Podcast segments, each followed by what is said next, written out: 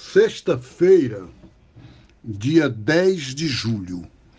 Queridos irmãos e irmãs, o evangelho de hoje, Mateus 10, 16 a 23, continua o discurso de Jesus na montanha, no, aos discípulos, aquela, aquele envio dos discípulos em missão, é o discurso da missão.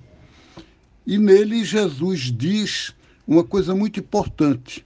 Ele adverte de que essa missão coloca os discípulos em risco. Eu vos envio como ovelhas para o meio de lobos. Significa as pessoas que estão bem no mundo não vão querer o reino de Deus, não vão querer uma mudança de situação, não vão querer transformar nada. E vão colocar os discípulos numa situação de perseguição.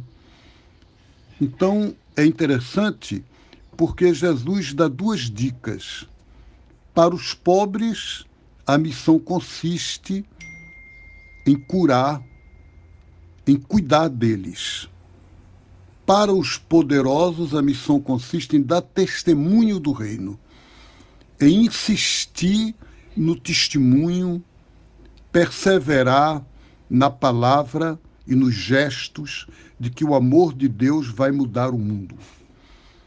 E essa mudança que a gente quer, que a gente precisa e que a gente quer, ela é feita de baixo para cima. Então, o evangelho de hoje é um evangelho que três vezes repete a palavra não tenham medo. E o medo ele é normal numa situação de perseguição. Mas a palavra de Jesus é: o Espírito do meu Pai estará com vocês e lhes dará força sempre que vocês precisam. Então a gente tem a força de Deus com a gente para vencer situações de perigo, de perseguição, de ameaça e a gente poder perseverar e cumprir a missão. Um grande abraço a vocês, Deus abençoe e até amanhã, se Deus quiser.